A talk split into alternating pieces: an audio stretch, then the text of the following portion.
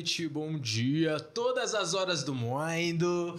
Está no ar mais um Black People Podcast. Rapaz! Ai, que belezura. Estamos em qual episódio, Rodrigão? Episódio número 27, rapaz. No episódio número 27, estamos recebendo convidados maravilhosos. Convidados! Eu sou o Matheus Alencar, estou aqui com meu amigão Rodrigo Mumu e dou as boas-vindas para você que está me ouvindo, me assistindo.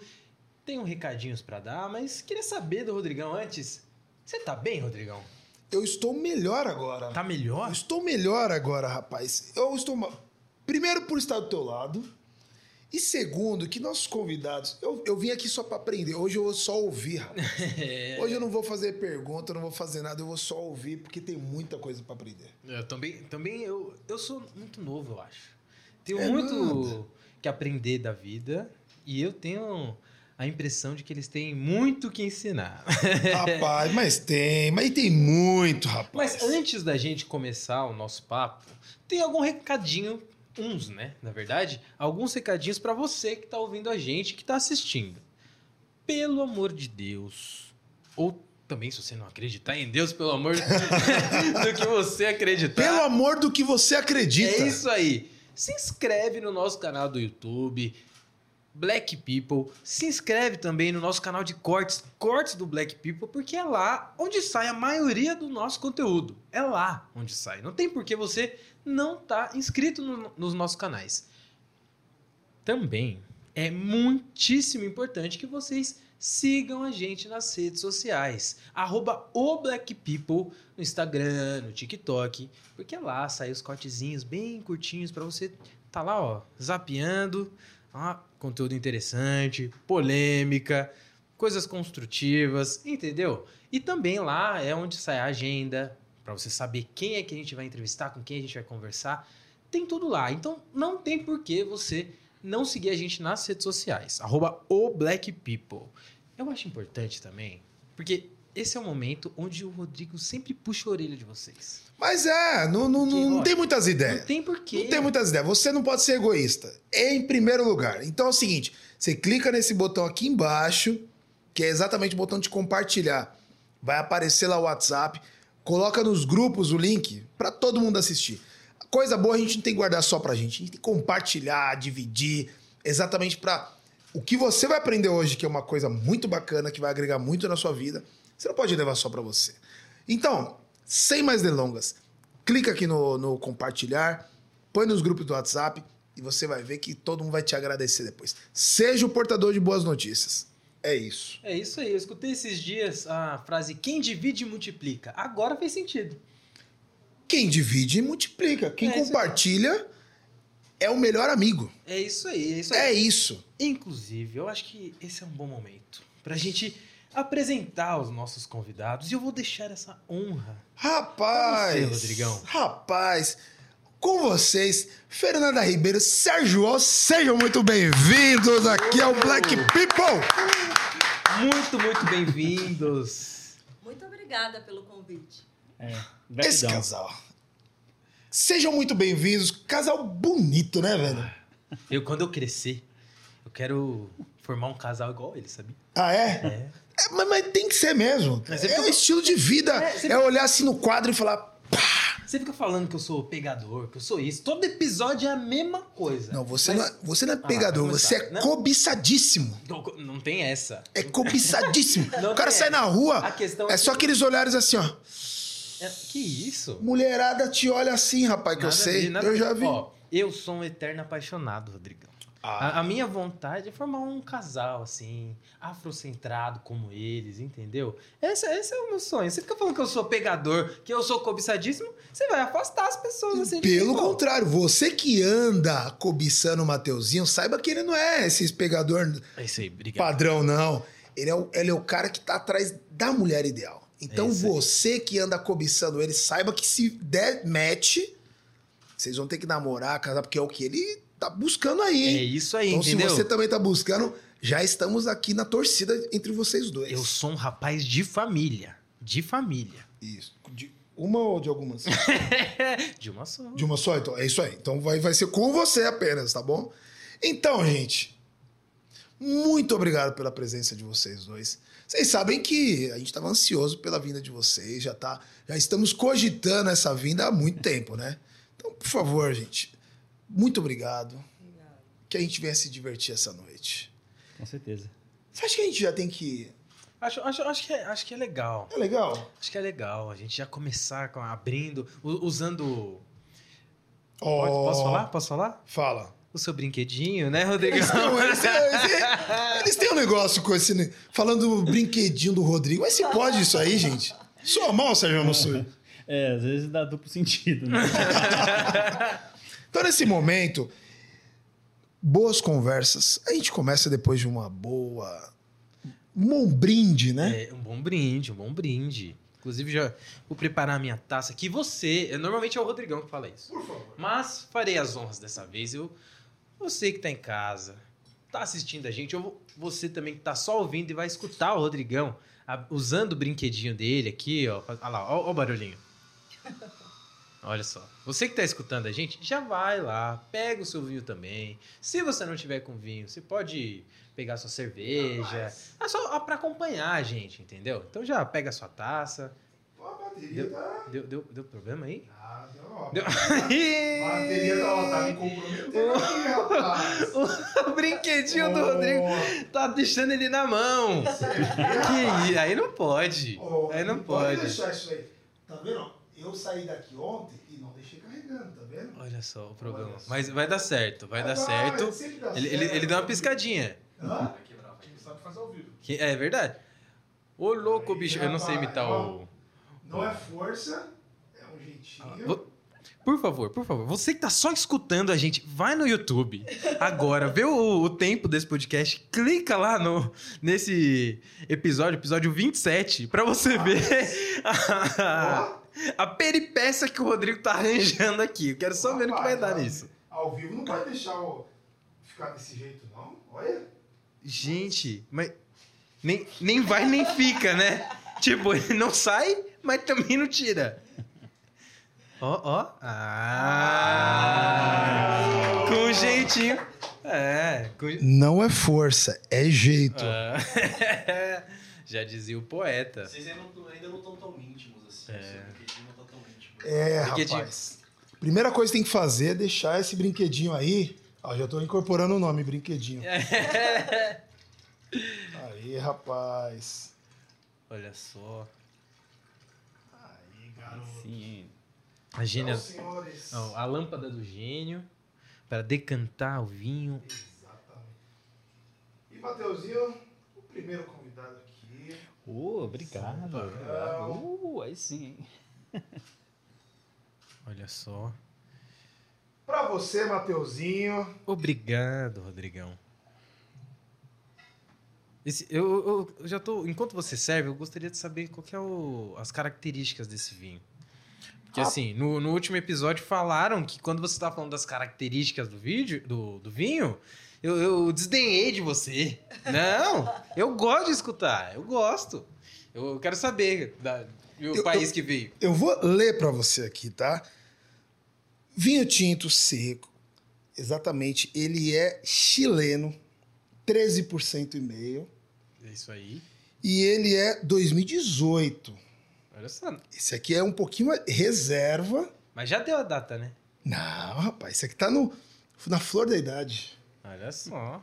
Então, Você explicou esses dias pra, pra mim o que significa reserva, mas foi no podcast ou foi fora? Eu não Foi lembro. fora, foi fora. O que, que significa reserva? é porque ele passa mais tempo em, em- em tempo de maturação ali, de, de- mais tempo reservado mesmo, como o nome já diz, né? Mas, inclusive, nossa convidada é especialista em vinho, rapaz. Olha só. É aquela que olha ali e fala assim: é bom, Sabe, é. não é bom. Aquele tipo de, de pessoa que eu admiro muito, que sabe com que tipo de comida o vinho orna. É esse tipo de É esse nível, rapaz. Olha, inclusive, para nós começarmos, como diz um amigo meu, certa feita, estávamos jantando e chegou no restaurante eu falei, ah, vou escolher já um, pedi um vinho aqui e tal, selecionei dois ali e perguntei pro garçom, qual desses dois você me indica tal? Ele falou, esse aqui é o melhor. Na hora que chegou a comida, a Fernanda, eu não sei por que, que ele escolheu esse vinho tinto aí. Porque fruto do mar não combina com, com, com esse tipo de vinho. É vinho branco e vinho rosé. Nossa, ela, ela já, já, já, já- eu olhei assim e a falei, experiência. é, sabe de nada, rapaz. então vamos fazer um brinde aqui, senhores? Vamos, vamos sim. Opa. Aê, garotos. Sucesso pra nós, todos nós. né? Sucesso. A gente precisa. O ano está apenas começando. Certeza. Para nós começarmos nosso papo, é, eu queria ouvir primeiramente individualmente de vocês. De onde vocês são? De onde vocês nasceram? Onde vocês cresceram? Quem morava dentro da casa de vocês? Como que foi a infância? Primeiras damas, por gentileza. Sim. Bom, meu nome é Fernanda Ribeiro, sou natural daqui de São Paulo, capital. Nasci na região da Vila das Belezas, Vila das- Onde fica a Vila das Belezas? É. Zona Sul de São Paulo. Zona Sul. Zona Sul. Eu sou a quinta filha de uma família de mulheres. Então, meu pai até hoje tem que levantar a mão para falar, porque é difícil. É, eu nasci já num contexto totalmente diferente, né? Eu sou a, fi, a, última, a filha caçula do segundo casamento da minha mãe. E nasci na quando ela já estava prestes a entrar na menopausa e usava DIU. Então, eu gosto de dizer que eu sou persistente já desde bem, persistente. Usava Dil entrando na menopausa. E minha mãe engravidou aos 47 anos e eu nasci. Minhas irmãs já eram adultas. Caramba. Quando eu cheguei em casa, eu sou a filha mais nova. É, mas isso, é, eu, eu gosto desse, desse processo de ter nascido é, nesse contexto, porque a minha família é totalmente diferente hoje em dia, né? Então, hoje eu vivo de fato a diversidade, porque a, pessoa mais nova tem um ano e a mais velha tem quase 80. Caramba. É, e tudo na minha família de primeiro grau. Eu tô falando só entre eu, meus sobrinhos e meus pais. Então, tem essa, essa variedade de, de idade. É, daí, falando um pouquinho do, do profissional, minha formação é de, de turismo. É, e é muito louco trabalhar em, na área financeira. Mas eu sou turismóloga por formação, isso vem de uma influência é, familiar, porque meu pai sempre trabalhou na área de aviação. De aviação? É, meu pai trabalhava em aeroporto, eh, trabalhava na Infraero. Que legal. isso. E daí o nosso grande passeio de final de semana era ir até aeroporto para ver pouso e decolagem, e isso me fez uma pessoa apaixonada por aviação. Ele sempre trabalhou com isso. Sempre trabalhou com isso. Caramba. É, minha mãe e minhas irmãs são da toda, a maioria delas trabalhou na área da saúde ou de educação, todas funcionárias públicas. E daí eu e meu pai somos já fora da curva. Ele trabalha com aviação e a minha formação foi na área de aviação.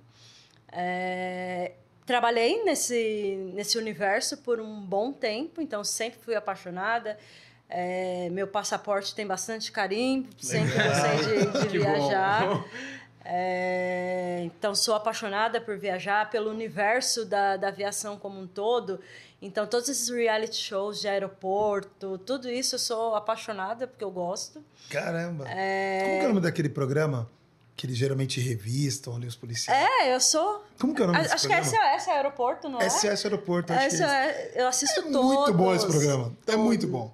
E, e- e é muito engraçado que, to- apesar de ser da área, toda vez que eu vou viajar, eu fico tensa achando que alguém vai abrir minha mala. E daí o Sérgio até brinca: tá, mas você tá levando droga? Eu, não, mas. eu fico tensa.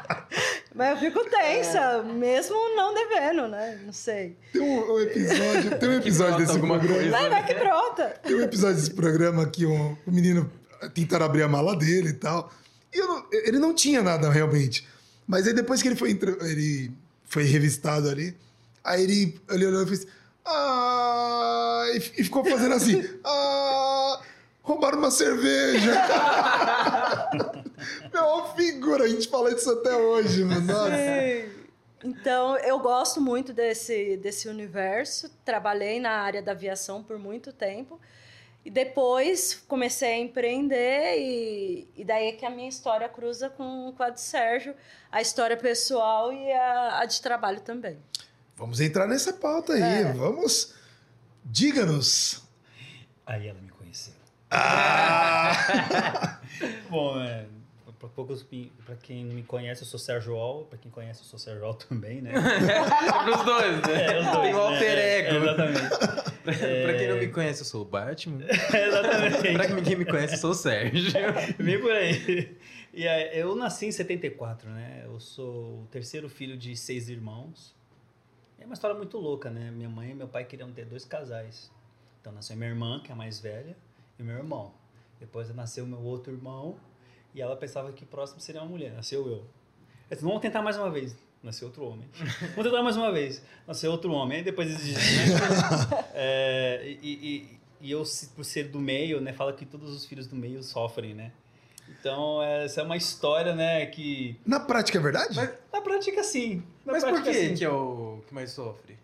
Não, porque é uma, é uma historinha que fala assim, que os filhos do meio sofrem, né? Aham. Então... Tipo, por, por não ser nem o... Existe um bullying dentro da família, né, às vezes, né? É, porque o, o primeiro é tipo a novidade, É, o não sei o quê. primeiro. E ele sempre vai ser o mais velho.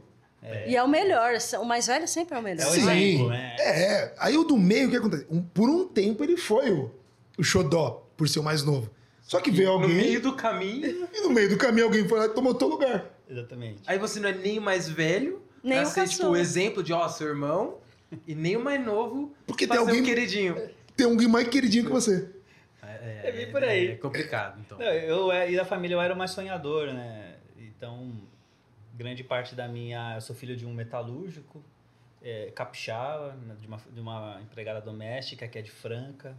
Nasci em São Paulo mesmo e, e, e a nossa família... Nós crescemos no extremo sul de São Paulo, Capão Redondo ali, Valo Velho, Sinira. Para quem tá me ouvindo, Jardim Eduardo, aquela coisa, aquelas quebradas. Então, eu cresci ali em meio a um bairro que na época não estava nem era subdesenvolvido, não tinha nem esgoto, né? Então, era um lugar onde existiam muitas desovas. Imagina. É, você estava ali a, a, não a sorte, ao azar, né, de, de não ter um futuro, né? Mas minha mãe, meu pai, como eram cristãos, né, eles sempre procuraram é, é, é, eles sempre procuraram criar gente com princípios, né? E minha mãe, por ter cinco homens e uma mulher, ela tratava a gente como se fossem as princesas dela, porque ela queria que a gente tivesse responsa- que nós tivéssemos responsabilidade. Eles trabalhavam muito. Sim. E, e o grande resultado disso tudo é que nós crescemos, formamos família, cada um seguiu os seus sonhos, alguns se perderam no meio do caminho, alguns não estão mais entre nós. E eu era sempre empreendedor, né? Porque eu vi muita dificuldade dos meus pais em alimentar a família, então eu já com 6, 7 anos já nasceu aquele senso de empreender, né? De querer ser alguém para tirar a família do lugar. E aí, a questão do bullying é que os meus irmãos falavam que. Primeiro, que me chamavam de magrelo, que era magrelo realmente. E segundo, que eles falavam que eu viajava na maionese. Tudo. Eu ficava viajando na maionese. Isso era bullying da família, né? Mas eu tinha minha mãe que me incentivava, né? Então, é, na minha jornada intraempreendedora, eu trabalhei em uma única empresa, empregado. É, depois eu resolvi seguir o meu caminho como empreendedor com os meus 18, 19 anos. Montei uma empresa do segmento de games na época que a internet era uma novidade, era uma grande bolha, década de 90. Depois, no final da década de 90, dos anos 2000, eu resolvi me, é, navegar no, no- meio de comunicação porque eu descobri que era um cara criativo e montei uma agência e fiquei por mais de 20 anos nessa agência. E aí, estou aqui, né, à frente de um banco digital. Estamos aqui, né, à frente de um banco digital que é a Conta Black, mas essa nossa trajetória, ela fez realmente muito sentido porque ela tem muito a ver com o nosso começo, né? Como que nós começamos, como fomos criados, como a gente se encontrou, como que a gente fez as coisas acontecerem. E daí em diante, estamos aí. Não, Mas aí eu fiquei curioso. É. Como é que vocês se encontraram? Como é que cruzou Como vocês se conheceram? Ó, E é, é a parte mais é, é, contraditória da Até nossa embora. história. Porque, como o Sérgio falou, ele vem da família de cinco homens e eu venho de uma família de cinco mulheres. Se vocês falarem pra mim que todos se casaram, vai ser muito clichê. Ah. Não, não, é, não é tão clichê assim, mas o meu, a minha irmã foi casada com, a- com o irmão do Sérgio. É. Mas, Caramba! an- tipo, por isso que vocês se conheceram É, ou foi depois de vocês? Não, nós nos conhecemos no noivado dos nossos irmãos, Que isso, vocês eram concunhados. com cunhados. Exatamente. Mas aí, é, isso, porque você disse que era casado. Exato. Aí vocês começaram a se relacionar enquanto eles eram casados ou depois? Não, então, eles namoraram acho que por 14 anos. Eles namoraram um tempão, Tipo, namoraram? Namoraram? É. Peraí, calma aí. Namoraram. um bom Ah, tempo. não, foi, não casou. Então, daí eles não casaram. noivou. Ah, tá. Com um ano de casados, eles se separaram. Ah! O problema foi casar. Se namorasse o resto da vida, continuava junto. Foi o que aconteceu. Time que ganha não se mexe. É. E, e nós nos conhecemos no noivado. Noivado. A gente casou. É verdade, se tivesse próximos- noivado, não tinha conhecido. Então, Exato. É isso aí, tinha que casar mesmo. É que todo mundo casou praticamente no mesmo ano. É. Né? Acho que nós cas... eles casaram Vamos. primeiro e nós casamos no ano seguinte. Eles se separaram. Eles ainda foram Nossa, nossos ficaram- padrinhos de eles ficaram casamento, ca- depois se separaram. 14 anos namorando e vocês ficaram o quê? Um só? É. É, É. 880, né? 880. É. Ah, mas é uma história legal, né? Tipo, Pô, pra caramba, por meu. conta da família, se conheceram e tudo Pô, bem mais. louco. E, e vocês como casal, assim? é, Que tipo de casal são vocês, mano? Existem vários tipos. A gente convive com muitos casais. Então, assim, existe uma, uma personalidade do casal. Né? Puta, esse casal é engraçado. Ah, esse casal, os viajantes. Ah, esse casal... Tudo bem, não vou falar, ah, o casal empreendedor, porque todo mundo já sabe. Mas, assim, qual estilo de casal que vocês são? Sei lá, eu, nunca pensei numa resposta com relação a isso, porque a gente sempre curtiu a vida, né? É, apesar das dificuldades, dos nossos desafios, a gente sempre procurou ter. É, somos do tipo assim, a gente não compra coisa para usar em dia especial, a gente, para nós, todos os dias são especiais. Boa. Ah, então, é bem É, legal. acho que. Eu Acho que como casal, o que, que eu posso falar? Como que a gente, a gente é tão moderno, né? É, acho que é, acho que é a melhor definição. Moderno. É, acho que é muito moderno porque é difícil você encontrar casais que trabalham junto, que se dão bem dentro do trabalho e que constroem um- uma vida, não é de sucesso, né? mas consegue criar uma, mostrar uma, uma receita de como empreender juntos, viver a vida, separar os dois polos, que é casamento e trabalho, é, viajar porque a gente viajou bem, a gente gosta de, não é de ficar em casa. Então a gente é bem moderno nesse sentido, né? As pessoas, é, e às vezes os mais velhos que a gente conhece, você, poxa, queria aprender com vocês. Você, não, você tem que, é, pra aprender é difícil. Ah, mas vocês então se conheceram e tudo mais, e vocês já tinham, essa, por exemplo, já tinha essa parada de empreender. Sim. Na época que você conheceu ele, é, já tinha também isso em Não. você ou não? Não, na época que eu conheci o Sérgio, eu trabalhava no, no corporativo. E aí, você, nesse sentido de, de empreendedorismo, você pegou isso dele de alguma forma? Foi. É, na verdade, é, eu comecei a empreender na minha transição de carreira, porque eu fui executiva por muito tempo, trabalhando Sim. no mercado corporativo. E daí é, eu desenvolvi burnout, e daí decidi que ia fazer um ano sabático. Aham. E daí, nesse ano sabático, eu ia me dedicar para aprender outras coisas e tudo mais. O Sérgio atrapalhou meu ano sabático. em resumo, foi isso. Ele teve a ideia de, de criar um empreendimento e assim foi. E esse empreendimento é a Conta Black. A gente começou com a, com a Afrobusiness Ah, entendi. e depois criamos a, a Conta Black, que nasceu dentro da Afrobusiness. Ah, entendi, entendi. Agora uma pergunta. Como que na prática vocês separam? Te- teve essa conversa? Ou foi Teve. uma coisa natural? Não teve, teve porque quando eu a conheci, era muito workaholic, né? Eu namorava com ela assim, chegava na casa dela com os pais dela em frente da televisão e tal, eu e ela aqui com o notebook no colo. E aí depois ela começou, você, poxa, vamos separar as coisas, você trabalha, você chega aqui, dá atenção pra mim. E aí eu comecei a entender que, meu, o mundo não vai acabar, né? E, mas também é, Não é tão urgente esse é, job, então, né? gente, né? Então, eu comecei a me desprender um pouco disso, né, para tentar separar essas coisas. Isso antes de a gente dela empreender, to- tomar a decisão de empreender. E aí, quando a gente tomou, é, resolveu empreender, teve uma época que a gente discutiu e, e- e não deu certo, assim, naquele momento a gente fazer algo. E aí foi quando, quando surgiu a oportunidade da Afrobusiness e ela viu a vocação dela, ela não gostava de vender. Eu falava para assim, filha, quando você nasce, você já vende, né? A primeira coisa que o médico quer saber é se você vai chorar. E bate, você tem que chorar para mostrar que você tá bem, né? É E assim, verdade. eu falei para assim que na, na nossa jornada a gente, a gente nasce, eh, a gente, tem, a gente sempre vendeu, só que a gente nunca descobriu essa vocação da venda. Sim. E aí foi dentro da Afrobusiness, quando deu a loucura de fazer Afrobusiness, ela viu aquela vocação daquilo que ela já tinha havia desenvolvido no mercado corporativo, né? Sim. E aí quando a gente começou a fazer, foi aí foi o grande aprendizado. É, cada um assumir papéis e funções, é, funções, sabendo que são engrenagens que estão acopladas e que uma, uma depende da outra. Então eu, eu era o cara da venda, o cara do relacionamento, ela era a pessoa mais processual, sabe? Mais pé no chão ali. Então a gente foi construindo e, e deu certo. E aí quando chega em casa, eu, por exemplo, eu não levo o notebook para casa. Legal. Bom caminho. Eu não levo. É um bom caminho. Eu durmo.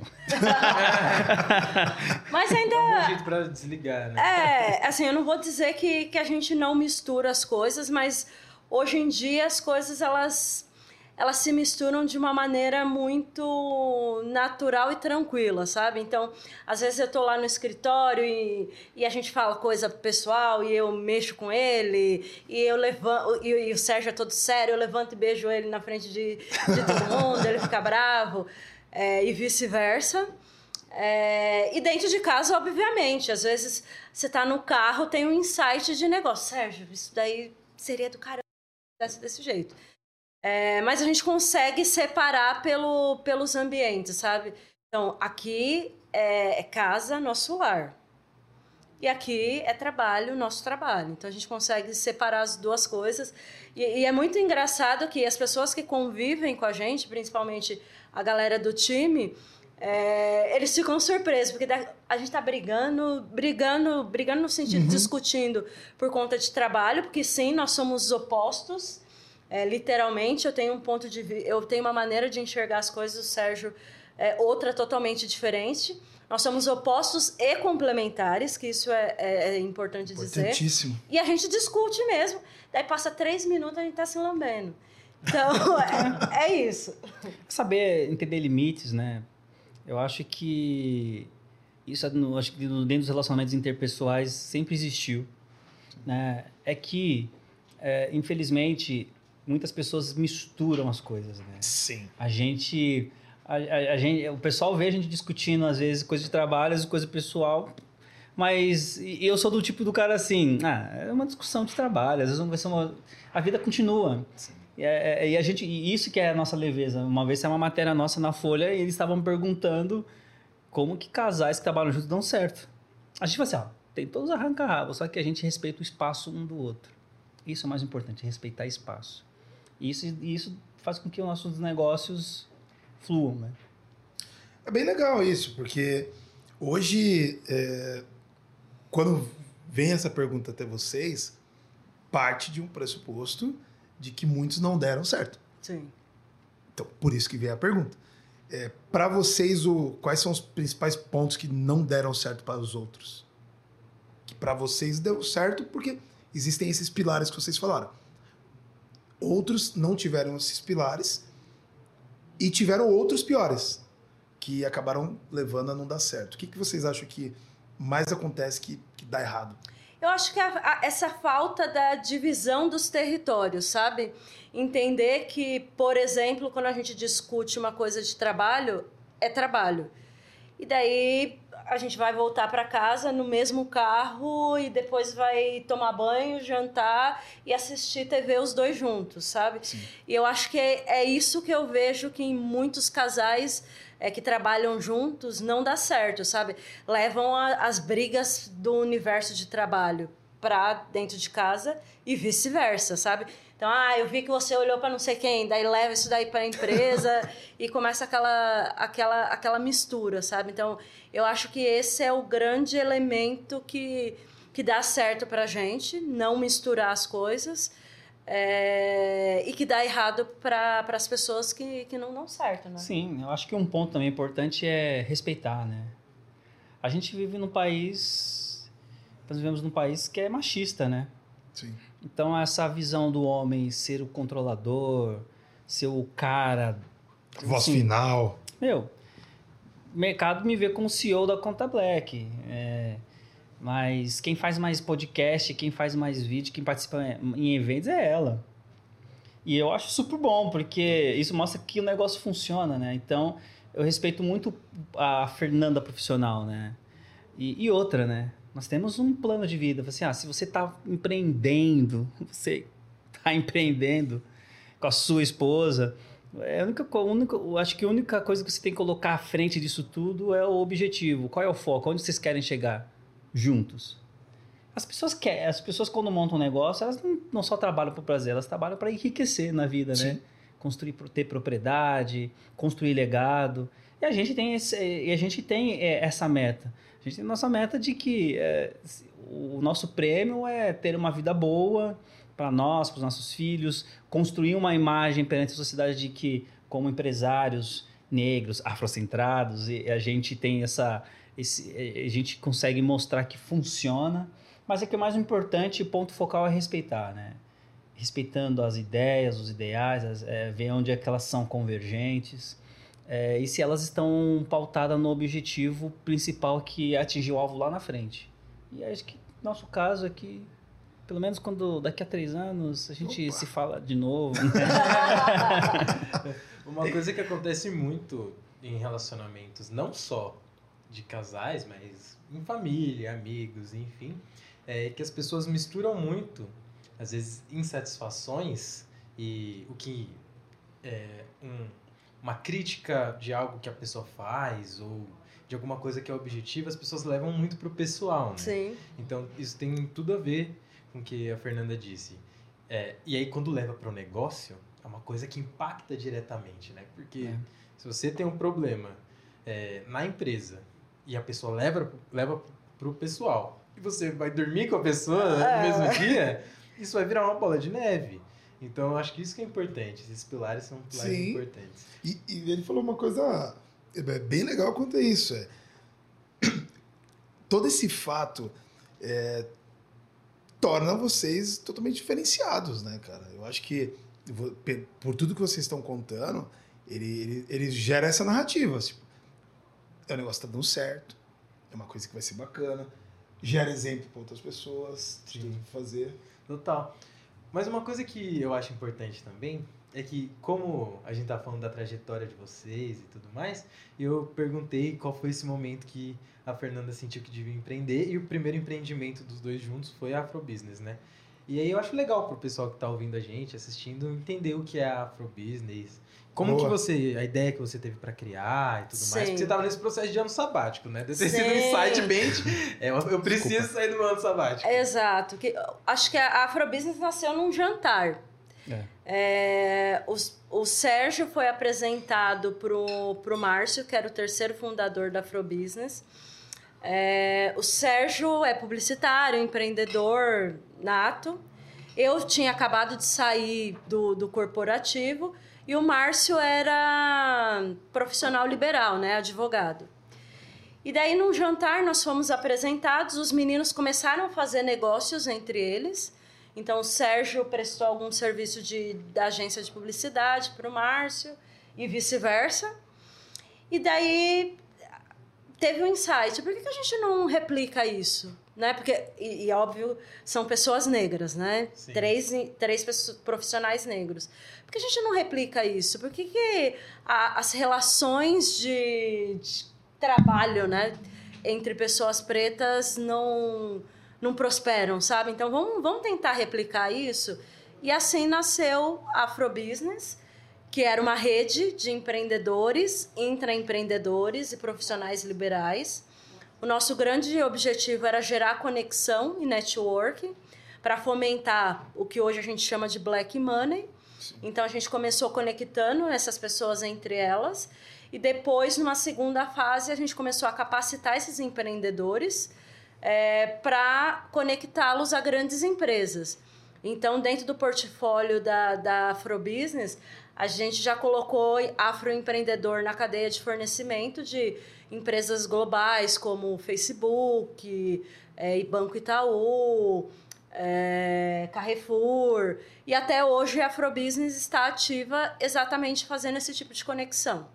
Ah, legal. Legal. Foi uma coisa visionária, eu diria. Certeza. Principalmente. Que ano que foi a criação da Afrobusiness? 2000 e... 2000 e...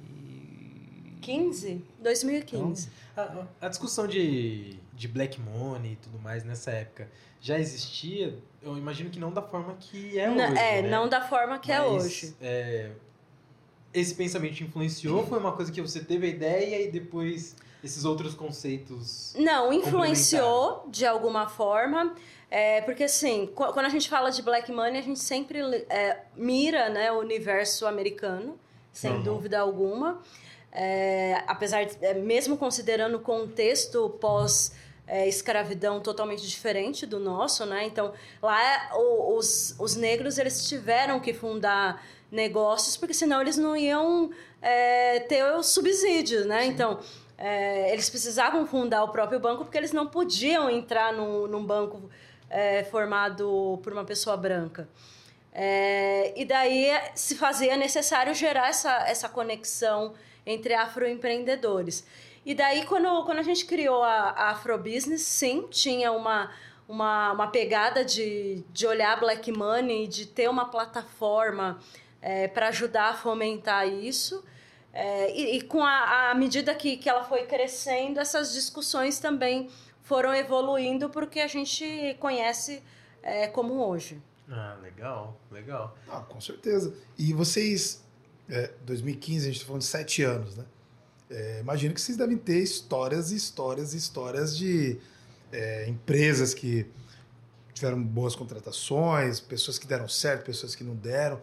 É, qual que é o saldo que vocês veem desse é, do mercado? Qual foi a receptividade que ele te deu? É, e do lado de cá, porque uma pessoa empregada gera uma história, né? Às vezes muda a vida de uma pessoa, da família. O que, que vocês já ouviram assim da galera? Sim, eu acho que os cases mais legais de, de afrobusiness é quando é- é- quando a gente olha o começo, como esse empreendedor ele entra na rede e como ele sai. É, tem uma empreendedora que, que foi uma das primeiras a, a se cadastrar na Afrobusiness e eu lembro que, que ela veio até a Afrobusiness através de uma matéria que saiu e daí ela ligou pra gente e falou assim, gente, eu, eu preciso falar com alguém. Daí ela foi até o escritório. Acho que o nosso primeiro escritório da Afrobusiness ficava na Augusta. Ela foi lá na, na Augusta, sentou e ela falou assim, ó, eu sei fazer torta, eu tô devendo um agiota, tô ameaçada e eu preciso fazer isso acontecer. Caramba. E eu tô devendo não só pro eu tô devendo uma grana alta. E daí, é, o, o case dela foi, foi muito legal porque gerou as primeiras interações intra-rede.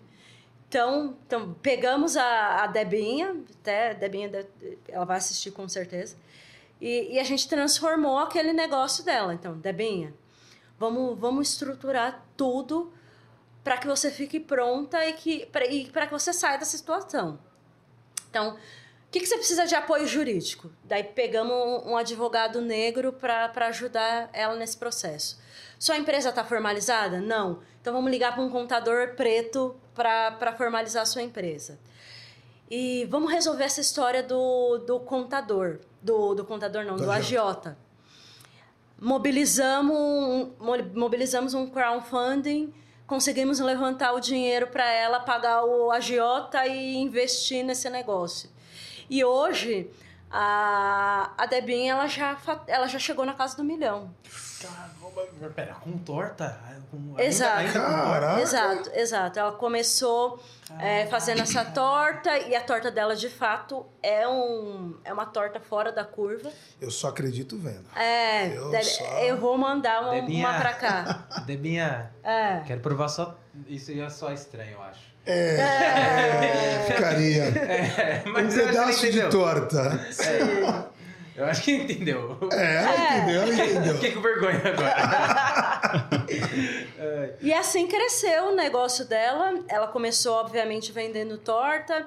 Depois, é, nesse processo de conexão com grande empresa, é, nós é, formalizamos o negócio dela e direcionamos para a área de catering. Então, ela fazia muito catering em eventos e tudo mais. Depois, nós, num segundo plano, começamos a levar ela para a área de cinema. Então, ela, ela fez muita, muito catering para audiovisual. O que que é ca- catering? É buffet. Ah, tá. Então, serviço de buffet, Boa. evento e tudo mais.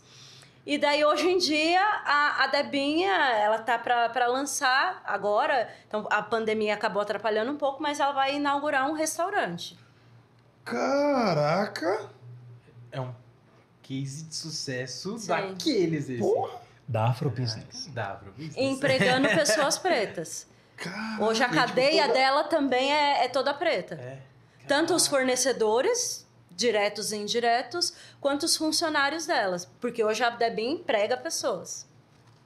Top. Top. Então, caramba, foi de dever agiota para, para Como que é que é a música? chegar Não preciso de ninguém pra fazer mais da comida.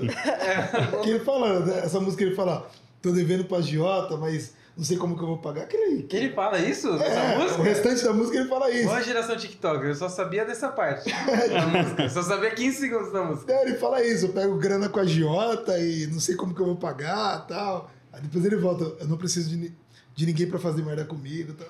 Depois, depois eu passo essa música. Agora, me voltando um pouco do, do que você falou, é, questão de ciúmes, assim, né, cara? Vocês. Tudo que entra em destaque, as pessoas querem. Fato. E vocês é, percebem-se de longe, vocês são um casal fechado. Ou seja, o fechamento entre vocês, assim, de. Porra, São 10 ela, ela, é ele, é ele. E é um barato bem construído. E é óbvio que sempre vai ter, né, o, o- o- os atravessões aí da vida. É, é óbvio que, puta, é, oportunidades, enfim. Como que vocês lidam com, com, com assédio, cara? Como que vocês... Porque tem hora que você tá em destaque em alguma revista, em alguma palestra, tem hora que é você, tem hora que é vocês dois. Como que vocês lidam com quem chega perto? É, acho que essa é uma questão, assim, a gente não se dá, nó- nós não nos não damos conta dessa força midiática. Primeiro porque a gente fica 100%, 24 horas dentro da operação do negócio, né, focado no sucesso do negócio. Quando as pessoas param, que nem hoje no banco, né, um dos sócios de um banco fala assim, cara, vocês estão aqui, você é famoso, assim, eu, e, e eu agi de uma forma natural. Assim, não, a gente tenta, né? A gente tenta. Mas assim, é, é, a, gente, a gente não dá muita vazão a essa questão da, da popularidade, né? Sim. Ah, e e eu acho que um dos pontos importantes para isso, para não ser desse tipo de, de, de, de assédio, é que é aquele momento que a gente fala sobre separar os polos, né? Um, tem um momento marido e mulher e tem um marido é, homem e mulher de negócios, né? Então, quando a gente, a gente tem essa questão do casal muito bem resolvida, né? Sim. A gente tem os nossos momentos, as nossas eh, recriações, é, a gente fortalece o nosso relacionamento a ponto de. não- Porque o mundo tem cheio de pessoas interesseiras, né? Sim. E, e- aproveitadoras. E no nosso caso, a gente, a gente se respeita muito, né? Acho que é mais importante a gente se respeitar. E quando surge, no caso, no caso ainda não surgiu nenhum, nenhum momento assim de um assédio, é porque também a gente evita se, evita se colocar em, em situações constrangedoras, né? Então, quando a gente vai para o evento, a gente vai para um evento. Acabou o evento, volta para o escritório, volta para casa. É, nada desses happy hours, sabe? É, também porque a gente tem tempo para fazer isso, sabe? Sim. A gente tá- ainda está gerindo, tá, tá, tá fazendo a gestão de um, de um banco digital.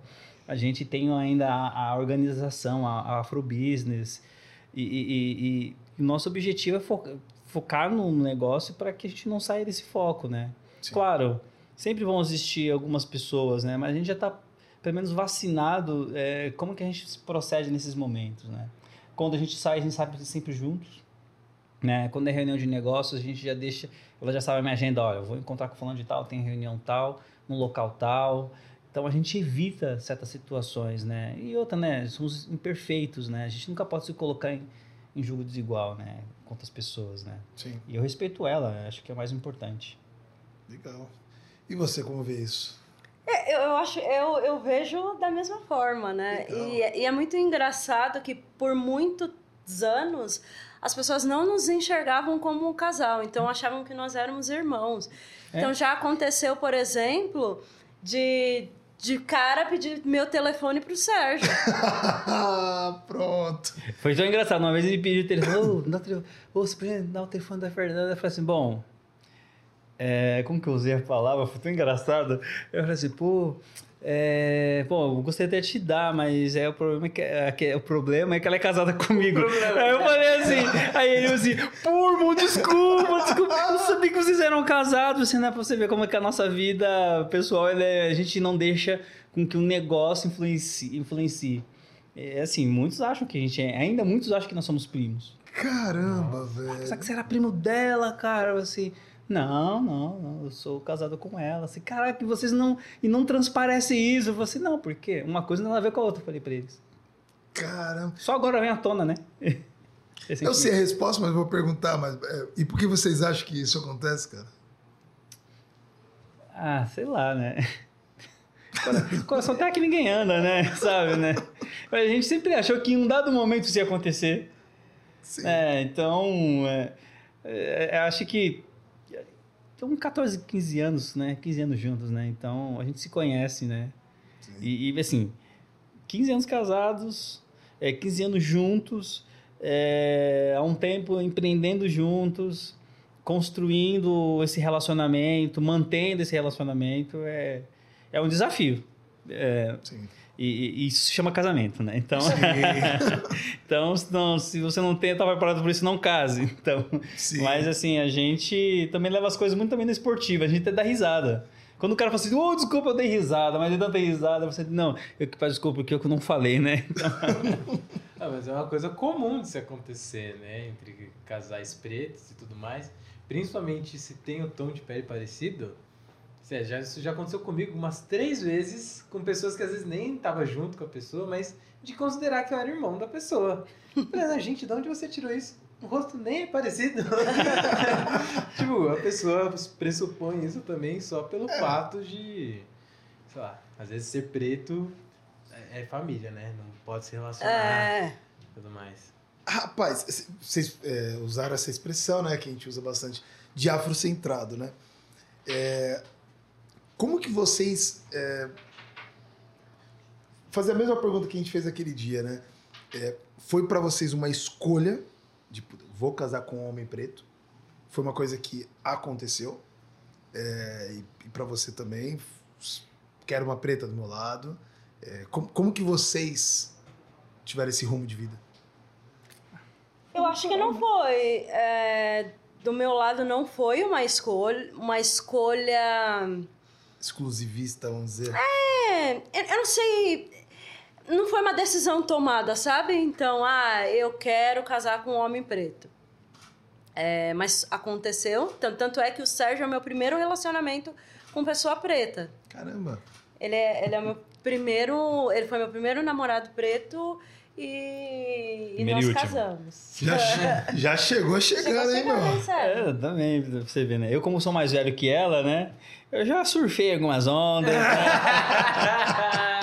eu surfei algumas ondas e, e, assim, também eu nunca tive essa, essa questão assim, ah, agora eu vou na mulher com uma mulher preta. Não, foi muito natural.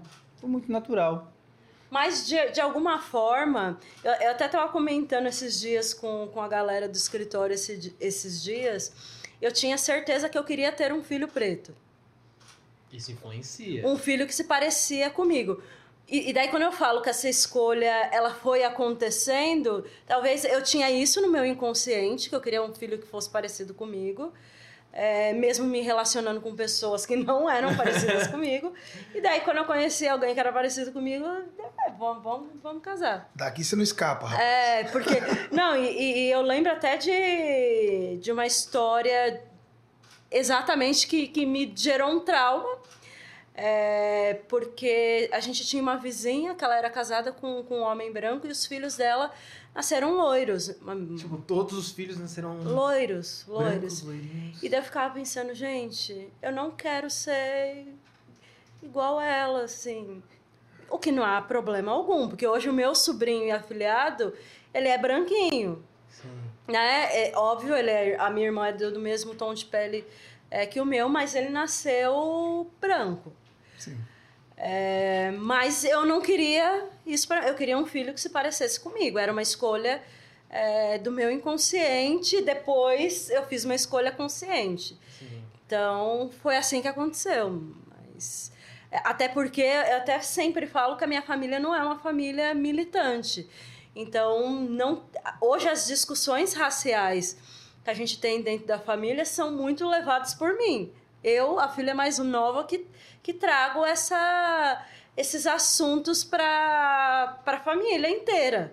Caramba. É, então, é, minha mãe, é, apesar de ser uma mulher preta, retinta, ela frequentava o aristocrata. Caramba, aristocrata. É, e tudo mais. Mas também casada com um homem preto, que é meu pai. Os dois casamentos dela foram com homens pretos. Mas ainda assim, a- as discussões raciais não, não eram um assunto que estava na mesa sempre. Nunca esteve. Esteve a partir de agora. Minha sogra frequentava a High Society preta paulistana. Minha família também não era militante, né? Uma família cristã, então eh, os meus pais se preocupavam muito com como que eles iam criar a gente, né? Minha mãe falava assim, ah, você vai casar com uma mulher preta, sabe? Eles, eles ensinaram aquelas questões da básica da, dos- da humanidade, né? De Sim. fazer bem ao próximo, aquela coisa toda. E eu acho que essa questão da escolha, eh, de quem você vai querer pelo, ter pelo resto da vida, foi se construindo com o tempo, né? Como eu falei que eu havia surfado em várias ondas, assim, é, inconscientemente, até mesmo sem eu fazer esse planejamento, eu conheço uma pessoa e o universo conspirou a favor. Eu acredito muito nessa questão de universo, sabe? Sim. Das energias, né? Poxa, meu irmão, minha cunhada eu conhecia há muito tempo, e aí um dia eu vou na festa de aniversário, não, na festa de noivado, e aí eu vejo um- uma negrinha ali sentada ali, eu falei assim. Aquela novinha ali, o irmão falou assim: Ei, se quiser te arranjo, dou uma força pra você. Então, quer dizer, foi tudo muito normal. Foi tudo muito normal. E sei lá, cara, assim, e assim. Eu acho que, que, eu acho que não tem muita palavra, muitas palavras para explicar como que isso tudo aconteceu, né? Sim. E assim, a Destino. gente, e, a- e as, é, e, e às vezes assim, e as pessoas veem isso na gente, poxa, você me, vocês não se representam, pá, pá, pá, o caso, a gente também não tinha nem noção dessa responsabilidade ainda também. Sim. Dentro disso, é, olhando de, de, de forma geral, uma pergunta meio, meio polêmica nisso. Vocês acham que todo preto tem que militar? Sabe, eu acho que o eu tenho uma visão de militância um pouco diferente. É, eu, eu falo que eu milito é, muito bem aonde eu atuo, né? Que eu sou um empresário preto no segmento de comunicação e agora no segmento de mercado financeiro. E eu, quando falo de militância, eu falo sobre defender é, a minha comunidade, né?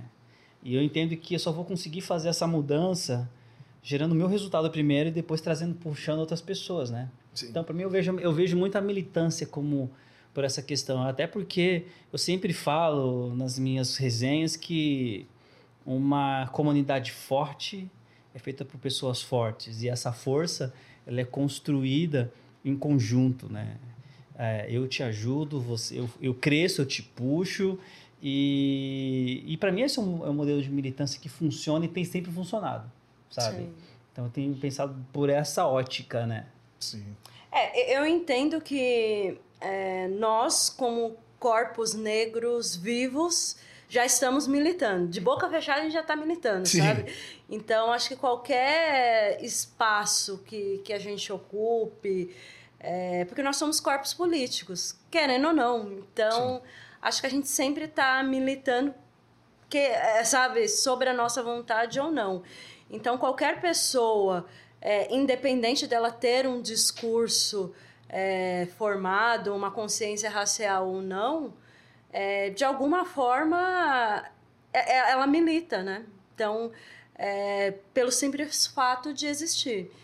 Então, eu acho que, que eu sou muito contra as caixinhas, sabe? Sim. Sim. Então, eu acho que a gente está sempre militando. Eu acho que até mesmo quando, quando eu falo que é, é, a minha família não tinha discussões raciais, mas muitas das escolhas eram feitas é, com consciência racial, mas sem ter uma formação racial é, politizada, estruturada. Teórica, né? Exatamente. Então, minha mãe, co- como eu falei, casou com um homem preto nas duas vezes que ela casou. Ela sempre priorizava apoiar as pessoas negras que estavam ao redor. É, então, Natural. natural, sabe? Sim. Então, eu acho que é isso. É é interessante isso, porque de, de forma geral, a gente vem numa linha dessa, né? Se você não é aquela pessoa que você tá ali sempre na linha de frente e tal, muitas pessoas te veem como ah, tá cuidando só do seu. Né? E, e- e isso por muitas vezes é um problema, né? Porque cada um tem sua forma. Acho que se todo mundo militar da mesma forma, é, raramente a gente alcança um resultado, né? Então eu, eu tenho minha forma de militar também, o Matheus tem a forma de militar, acho que todo mundo tem a forma. Só que eu, eu não gosto da hierarquização. Ah, você fazendo dessa forma é melhor. Sim. Ah, e você fazendo dessa, um. É, ah, só ajuda. Sabe? Eu não, eu não curto muito essa, essa hierarquização. Eu acho que a partir do momento que a gente tem que começar a criar nosso espaço. Oh, olha eu batendo aqui, desculpa. É, a partir do momento que a gente começa a criar nosso espaço, é, ninguém vai conseguir alcançar 100% das pessoas. Então eu vou alcançar 0,x% da população, você vai conseguir a 1%, o outro. Então cada um de uma forma é aquela. igual na época das guerras, né? É, partir para a próxima trincheira. Parou, observou, pula para a próxima, sabe? Não é nem bom falar de guerra, né? É, É. É, acho que o momento nem é para falar de guerra, né? acho complicado.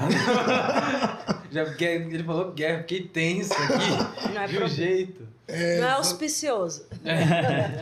Já dentro disso, assim, que. Ah, você falou. Não, é, eu ia.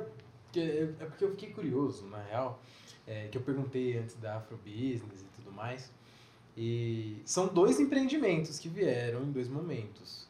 É, a Conta Black, ela veio em que momento, assim, dentro desse, desse, desse processo de empreender? Porque a proposta desses dois empreendimentos são totalmente diferentes, né? Sim. Ah, a Conta Black, ela, ela surgiu de uma forma muito inconsciente, né? Primeiro porque eu já atuava no mercado de comunicação. Imagina, um cara preto, dono de uma agência, mais trocentos funcionários, uma folha de pagamento altíssima, uma agência full service, eh, tinha carro, casa e de repente eu falo assim, preciso mudar, preciso melhorar ah, a, tecnologia da- da minha área de criação. Vou trocar metade dos meus equipamentos para marca Y. Vou para o banco pedir. Tem crédito? Eu posso. Então fui com todo o meu poder, né? Levei meu, meu orçamento, cheguei pro gerente e falei: Fulano de tal, eu preciso de um empréstimo de X mil reais, é, porque eu preciso comprar X equipamentos para melhorar a minha área de criação. Você já tinha um relacionamento com Já há mais de 10 anos. então-? E aí o cara falou não. Eu- e aí eu faço que nem criança, né? Que eu falo, mas por que não? Então, Sérgio, eu não posso te emprestar. Ele não falou que não queria, falou que não pode me emprestar. Eu falei, "Você tem algum problema administrativo do banco? Eu falei assim, não, tá tudo perfeito. Hum, algum problema de restrição? Assim, não, Sérgio, tá redondo. Score, tá alto. Eu falei assim, mas por que não? Porque simplesmente, é, é, sério, vamos conversar mês que vem. Desconversando, né? E eu, como não sou nem um pouquinho besta, né? Cara da de comunicação já pega a letra, Opa. né? Eu, eu olhei pra cara dele e falei assim: Você lembra quando você me ligava pedindo para te ajudar a atingir as metas? Eu falei assim: Olha, Eu nem uso esse serviço, mas se é para te dar uma força, não esquece de mim. Você falou, tamo junto? Assim, agora que eu preciso, e o tamo junto. Então, Sérgio, eu falei assim, não, tudo bem. Bati na, não bati na mesa, eu fiz assim, na mesa. Levantei assim, vou abrir um banco. Eu levantei e saí. E tava meu sócio. Ele falou assim, sabe o que significa abrir um banco, Sérgio? Você não sei. Joguei pro universo, ele que se encarregue disso. Eu saí super frustrado, continuei na agência por mais um ano, depois mudei de banco. E o universo foi conspirando. É, durante esses 15 anos que eu continuei atuando na comunicação, só faltava um segmento que eu não tinha atendido na agência, que era mercado financeiro. Aí foi quando eu conheci um cara que estava lançando uma empresa, um cartão, me chamou para. Na verdade, chamou porque foi uma indicação. Fiz uma apresentação da agência, o cara adorou, perguntou se eu não quisesse eh, ser o executivo de marketing da empresa na construção dessa marca. Eu aceitei, porque afinal de contas, nunca diga não para o dinheiro. Sim. É só uma questão de você aprender a dividir tempo e atenção para que você não saia do seu foco principal. Fiquei com eles por durante seis meses, a empresa não deu certo. E aí eu conheci, aí um, um amigo dele me, me chamou para chegar através de um banco, de um banco, para ele que ele negociava dívidas públicas num, em outro estado. E eu consegui através do meu network em uma semana. Em uma semana consegui esse contato com o presidente desse banco. Ele falou assim, cara, em uma semana? Tô há seis meses tentando falar com esse, com esse pessoal, não consigo. Aí eu falava aquela brincadeira de que eu usava muito na agência. Ah, que não tem network, não é nada. e aí ele dava risada e aí ele me fez uma proposta. Sérgio, tá afim de ganhar um dinheiro? Outra coisa, quando a pessoa fala tá afim de ganhar um dinheiro, desde que seja lícito, nunca fale não pro dinheiro. Ele falou assim, claro, claro. É, quando você, você pode fazer o relacionamento dos bancos enquanto eu negocio com o secretário de finanças desses municípios? Claro. Eu virei a ponta dele com os bancos. E aí, num dado momento, eu já estava no meio dessas negociadas de dívidas. Assim, cara, o que, que eu tô fazendo nisso aqui? Eu sou publicitário. eu- E aí eu fui entendendo aos poucos que o universo estava conspirando, eu estava aprendendo sobre como que o mercado finan- financeiro funciona. E num café da manhã com esse, com esse presidente desse banco, eu lembrei dessa minha dor, há anos atrás. Essa- é, esse lance do empréstimo foi quanto tempo antes de você 15 virar a anos. chavinha? 15 anos antes? É. E aí eu falei, se aconteceu isso comigo, eu fiz uma pesquisa, cara, olha quantos bancarizados, olha, se a gente for falar sua raça, olha a nossa, nosso tamanho, olha quando a gente, olha quando, quando a gente movimenta. o cara era preto também. Olha, não sei, era preto eu não sei, mas ele tinha um nariz, rapaz, que eu falava assim, é impossível que ele não esteja com o pé lá dentro, né? Você vou arriscar, né? E aí foi quando surgiu a empatia. Ele falou assim, cara, eu vou te ajudar. E foi em 2008 que eu abri a segunda empresa chamada Rise Invest, empresa de assessoria financeira. E eu fiz de 2008 até 2015 imersão no mercado financeiro, mesmo atuando com o mercado de comunicação, mas eu foquei grande parte do meu tempo no mercado financeiro para entender produtos financeiros. E aí eu fui pivotando um modelo de negócio que não estava dando certo. E aí eu fui entender, 15 anos, né? Sim. É, aí eu fui entender que nada no momento, na hora que a gente quer. E aí, quando aí eu fui entender essa questão de energia, é, é, é, no- universo conspirando a favor. E aí já tinha conhecido a Fernanda, e aí já tinha. Tava mesmo na área de comunicação e fazendo esse essa imersão. Criamos Afrobusiness. Afrobusiness deu um embasamento para a gente conhecer a dor do preto em- empreendedor no nosso país. Isso foi dando mais é, atributos, mais autoridade de dados para a gente e o universo conspirando a favor. E aí, fazendo os testes, dando tudo errado, o universo conspirando a favor. Foi quando, nessa consolidação que ela falou, dessas mudanças e dessas nuances da, da, da, da Afrobusiness, eu falei assim, não adianta a gente oferecer tudo isso porque o empreendedor preto, ele vai ser barrado no banco. Vire- saí da, da- deixei de ser secretário da Afrobusiness, virei, fui para o conselho, e aí eu foquei 100% no lançamento de um produto financeiro que eu achava que seria o banco da população preta, que não tinha um nome. Então, eu, eu- tudo aquilo que eu aprendi, foi, eu estava, na verdade, construindo a Conta Black. Através da minha dor particular, através do que a gente presenciou das dores dos nossos irmãos e irmãs empre- afroempreendedores. E aí, quando foi em 2017, num jantar promovido pela Afrobusiness, que o tema era Black Money, falei assim: tá aí um dia para lançar esse serviço financeiro. E aí, como, como, como? Não sei. Fui lá, com, nós pegamos nosso próprio dinheiro bancamos 5 mil cartões, 5 mil contas. Como que você vai conseguir fazer isso? Não sei. Aí é o papel do empreendedor, né? Sim. O empreendedor, ele é sagaz, é, ele, por mais que ele não tenha, ele assume a responsabilidade. Foi quando a gente foi fazer um jantar, 250 empreendedores num jantar, fechamos o evento com chave de ouro, fazendo o lançamento da marca Conta Black, todo mundo adorou, saímos lá com 200 contas, quando fui ver, a gente já estava com mil contas em pouco tempo, e aí a gente, aí a gente olhou um para o outro, dá certo. Ou seja, começou lá atrás.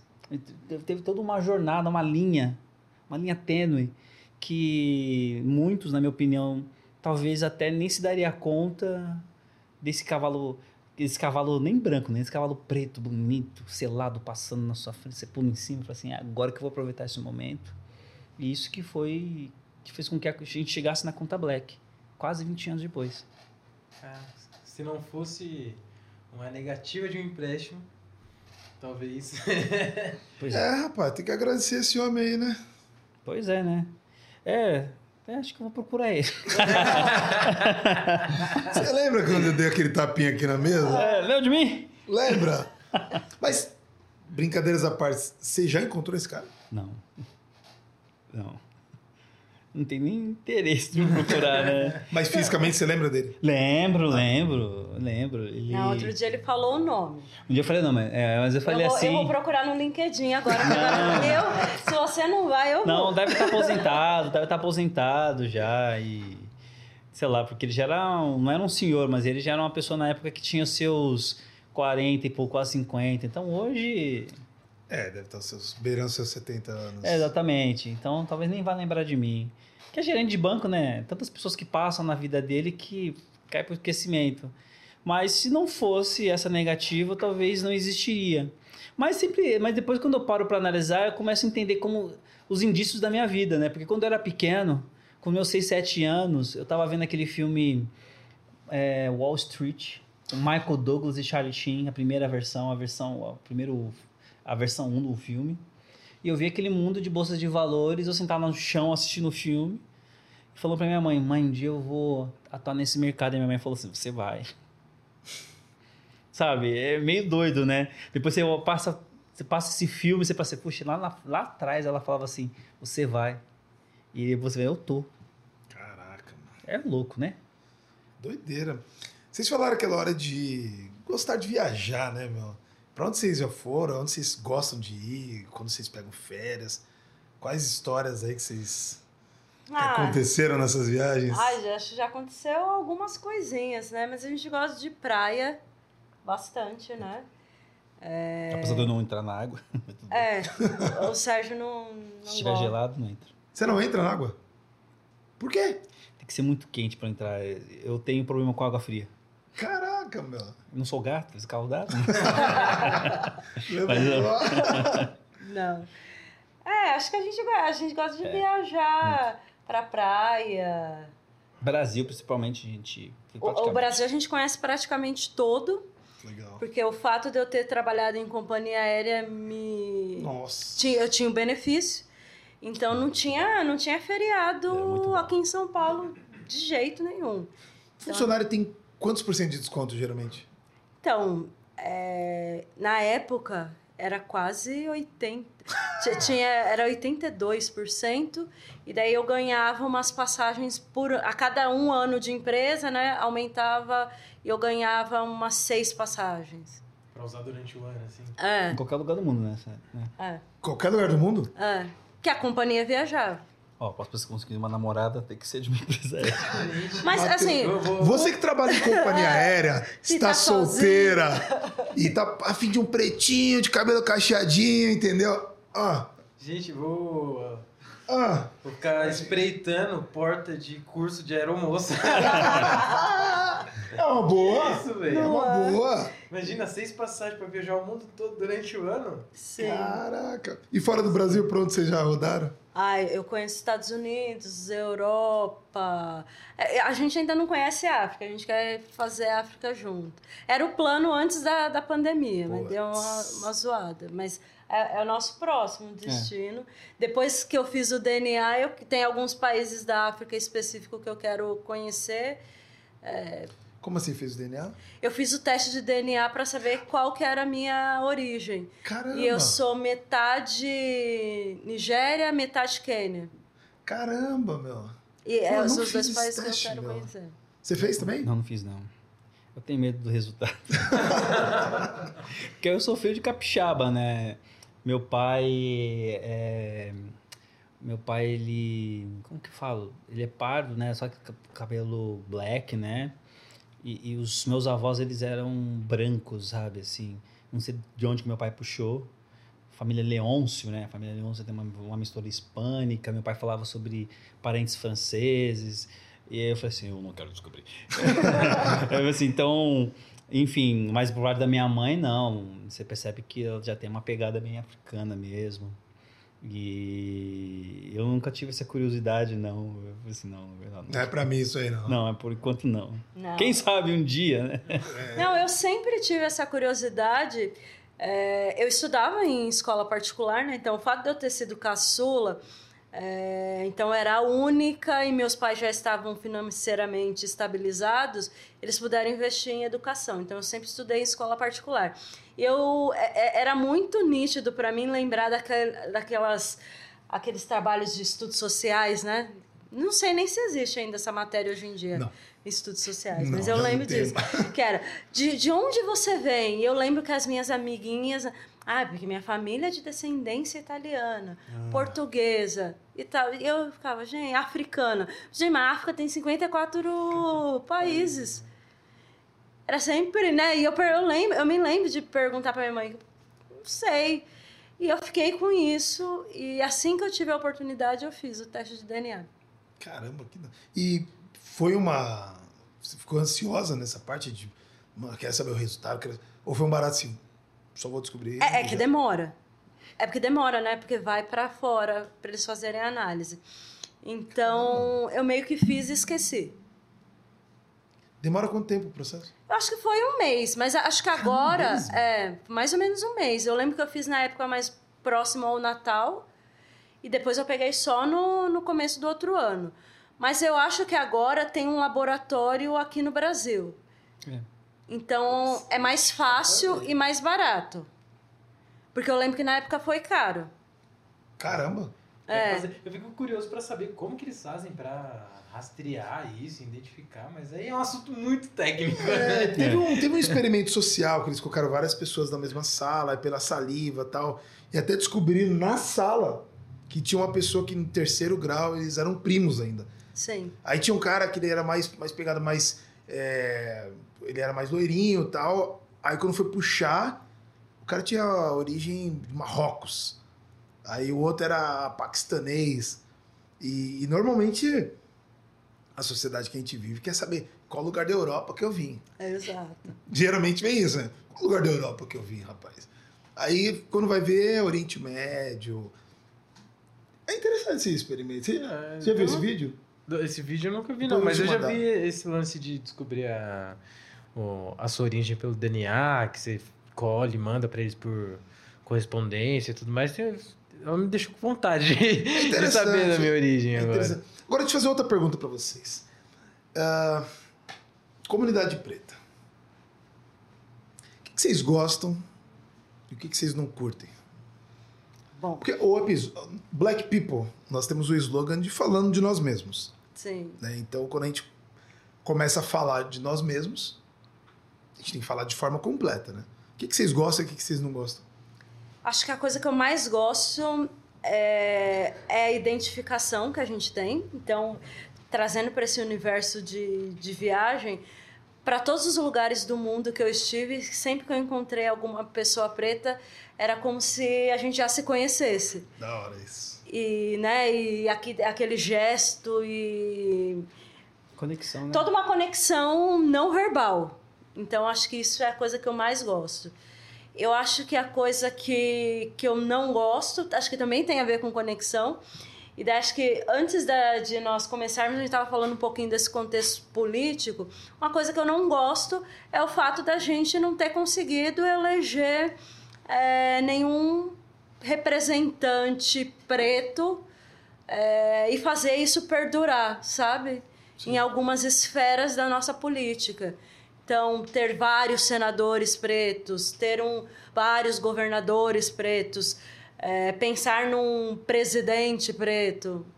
Então, é, acho que isso é uma coisa que eu não gosto, sabe? O fato de estarmos num país onde 57%, da, 57 da população é preta e não termos conseguido isso ainda.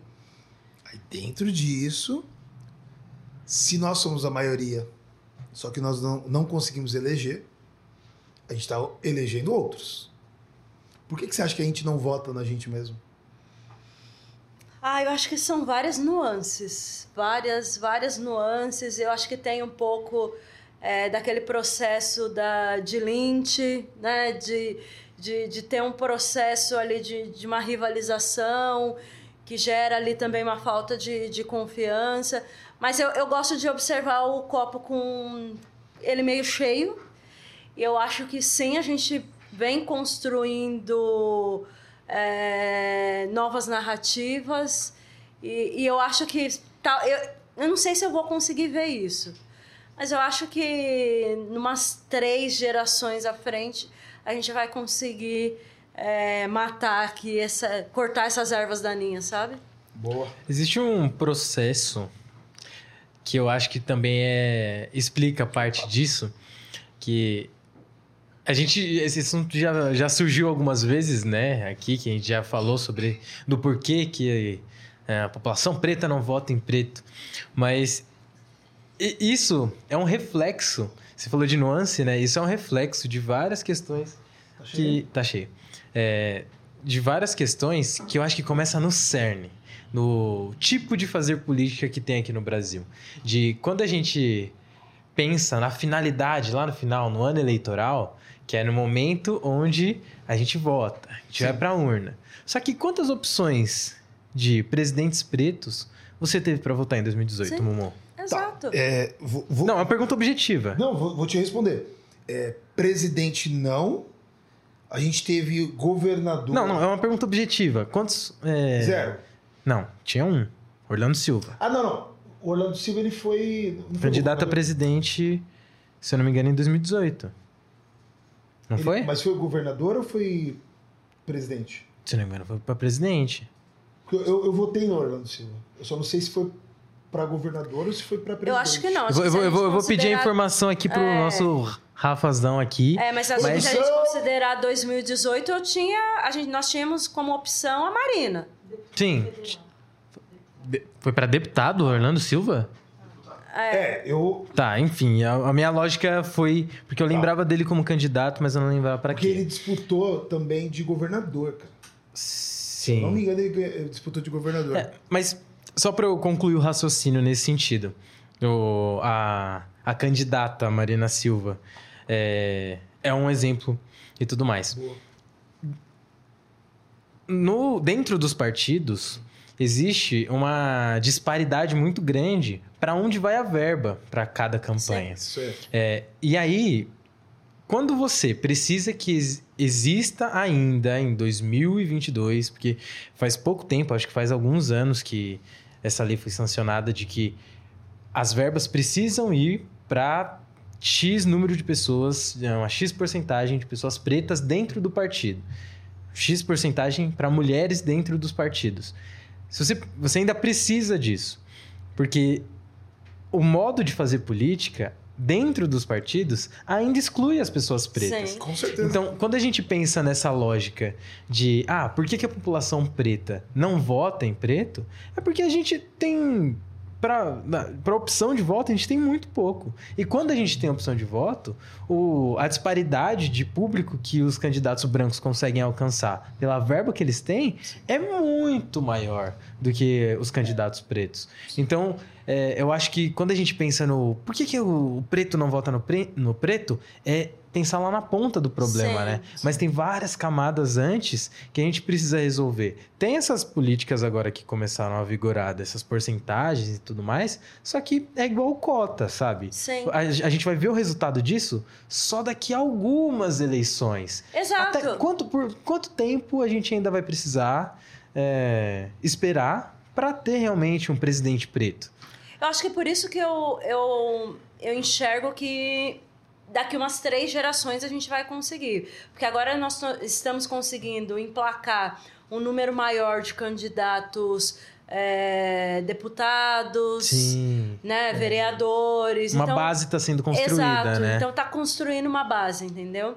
É, eu, eu, eu vejo, eu continuo vendo com o copo cheio, sabe? Mas eu não sei se eu vou conseguir enxergar um presidente preto no Brasil ainda vivo. É, eu como uma pessoa que, é, que, que, que invadiu, né, que entrou como bico no mercado financeiro, eu e ter, ter uma, uma visão muito humana, muito exata das coisas, é, eu passei a entender que nós vivemos num país de castas, né? Existem castas nas áreas de política, dentro das comunidades, e isso é tudo uma questão muito cultural. É, ao contrário dos Estados Unidos, que quando a Fernanda falou no começo, que eles, de- na, época, da, da, no final da abolição, ou até mesmo na parte da segregação, na- alguns anos depois, eles perceberam que eles precisavam construir as coisas, os seus próprios negócios. Ali começou o pensamento da construção da emancipação, de se emanciparem. E isso foi um, foi um reflexo tão legal, porque teve na época, quando existiam os pretos no fundo do ônibus, quando chegasse, enquanto não tivesse lugar, se chegasse uma mulher, alguém branco que tinha que dar lugar, eles falaram assim, a partir de hoje a gente não vai pegar ônibus. E a empresa teve um prejuízo financeiro, porque os negros não estavam pegando ônibus. Então existia uma revolução ali no momento ali, que acendeu essa questão do poder da ascensão econômica. Claro, são 13%, não tem nada a ver com o Brasil, um, um balão na gente economicamente, mas se a gente for trazer para o contexto brasileiro, é, essa mudança da nossa percepção para com nós mesmos, ela precisa mudar. Por Sim. mais que existam as verbas partidárias, ainda nós somos uma casta dentro dos partidos políticos. E nós não vamos, não vamos ter acesso a esse dinheiro. E quando nós tivermos acesso a esse dinheiro, não será de fato o valor que a gente realmente precisa para se desenvolver politicamente. Então, é, é- é uma questão assim que, como sempre eu falo, né? Acho que eu sempre brinco, né? Que a mudança está em nós mesmos. Então, isso vai muito sobre aonde nós pisamos, né? A partir de hoje, eu não vou fazer parte desse partido. Eu vou fazer o meu partido. A partir do momento que fizer meu partido, eu vou trazer um, dois ou três que pensam iguais a mim. E a partir do momento que eu trazo, trago três, dois que pensam iguais a mim, eu monto um exército de pessoas, eu monto meu partido.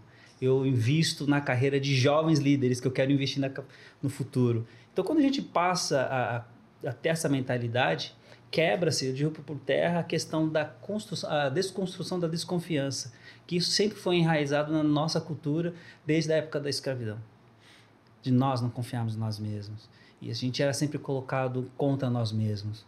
Então a gente tem que fazer a mudança dessa visão. E isso, infelizmente, eu não vou estar aqui talvez em vida para presenciar, mas é uma coisa que eu sempre falo com a Fernanda. Nós temos, nós somos a teoria da mudança. A gente tem que dar pelo menos a perspectiva para que as próximas gerações já nasçam empoderadas. Sim. Poxa, Total. Fernanda Sérgio tem um, sabe, um banco que é conta Black, sabe? É você, a Black, a Black People virou uma emissora de TV. Começa a construir histórias, as pessoas começam a espelhar na gente. Quando a gente cria essa narrativa, tenho certeza absoluta, as gerações já vão nascer ambiciosas o bastante para construir as próprias riquezas. Mas isso depende do passo que a gente vai dar agora. E ainda, e até a Fernanda respondeu, eu, assim, eu ainda vejo muito desafiante essa questão quando se fala de é, é, é, da comunidade negra, né? A gente precisa aprender muito com as nossas dores, a gente precisa acreditar, a, confi, abrir a, conf, a guarda da confiança para que a gente possa crescer e se estruturar. E isso só se muda, sabe como? Com dinheiro. Sim. quando nós pegamos nosso dinheiro e juntamos, nós fazemos uma coisa. Agora, imagina se 57% da população que consome 1 trilhão, é, 1 bilhão e, e 900... 1 trilhão e no- e 900 bilhões, se pegasse 1% disso para reinvestir em nós mesmos, nós cresceríamos fortes, né? Mas isso é uma questão econômica e nós precisamos também nos policiar e não escolher estar sobre, sub, eh, subjugados ou abaixo daqueles que tem, sempre estão no poder e sempre ficaram no poder. Sim. No... Você deu esse exemplo, né? Fazendo esse comparativo dos Estados Unidos com o Brasil e tudo mais. É, essa, essa falta de senso de comunidade para que esse tipo de mentalidade seja feita e a gente comece a fazer o dinheiro gerar entre a gente, é, fazer um, um partido político preto e tudo mais, eu acho que o que torna tudo muito mais difícil é o quanto a gente ainda carrega da, do falso mito da democracia racial, né? Porque aqui no Brasil, diferentemente dos bancos dos Estados Unidos lá, e- lá eles não deixavam pessoas pretas, né? E aí formaram-se bancos pretos. Aqui é permitido, só que você não tem os mesmos direitos, só que eles não falavam, né? E esse é o problema, porque você não você impossibilita, e isso impossibilitou durante muito tempo, de que pessoas pretas se vissem como pessoas pretas colocadas à margem. É, hoje em dia a gente tá. é, essa discussão né, tá muito mais pulsante, a gente está conseguindo criar um senso de comunidade maior, fazer com que o Black Money tenha exemplos. É, a gente falou aqui de cases de sucesso, de coisas que funcionaram e tudo mais. O Sérgio estava comentando agora sobre o lance do, do- dos partidos políticos, mas eu acho que é muito complicado e é- é- é- é- eu, eu fico com medo de pensar que é utópico, de alguma forma. É, pela forma que o Brasil foi construído, sabe? O Brasil foi construído de uma forma muito. É, fingindo que o racismo não existe e os próprios pretos compraram isso du- durante muito tempo. Então eu acho que esse processo de conscientização, não sei se a minha própria geração mesmo vai conseguir fazer mudanças é, substanciais a ponto da gente ver estatísticas é, que fazem com que nossa população ainda esteja à margem mudar drasticamente. Mas eu, eu acho que vai mudar. É uma só não sei em quanto né? tempo, sabe? Esperança, a gente tem esperança, né? Acho que é, o, o que o que construiu, eu falo muito que o que construiu a gente, a nossa família. Vou dar um exemplo. Minha avó, ela é filha e neta de escravos. Minha Sua avó, avó? minha falecida avó, é filha e neta de escravos. E ela nunca pôde abrir uma conta no banco, ela não pôde- nunca pôde votar. Ela não podia estudar numa escola, sabe? E ela, desde pequena, trabalhou em casa de famílias, adotada por famílias, sabe? E, qual era, e como que ela construiu propriedade? Guardando dinheiro relativamente embaixo do colchão. E numa, num momento que minha mãe, em vida, é, já, já, já, já, já me teve e já estava esperando um outro. A gente estava morando num, no extremo sul da, da zona sul de São Paulo. A minha avó resolveu se desfazer dos terrenos, de um dos terrenos que ela, que ela comprou. O dinheiro que ela guardou, ela comprou vários imóveis. Legal. E o que, que ela fez? Ela, numa época que era difícil ver uma família preta dona de imóveis. Ter propriedade para dar a possibilidade de a gente sonhar e crescer. Eu vou ter a minha casa, sabe? Minha avó se desfez de um desses, desses imóveis para adiantar a herança da minha mãe. A gente comprou a nossa primeira casa. Então, o que, que isso transformou na, na minha vida, no, dos meus irmãos? Nós já crescemos com a possibilidade de ter um lar e da possibilidade de construir um lar. Então imagina o quanto que a minha avó sofreu para construir isso, né? Então eu fico imaginando que muitos dos nossos também cresceram em situações que eles não têm realmente a esperança de, de, de para eles se torna até utópico, Sim. de fato, né? E às vezes a sociedade nos obriga a pensar que isso seja utópico, né? Sim. Então, é, eu sempre falo assim, a mudança está em nós mesmos. A gente tem que fazer essa mudança acontecer.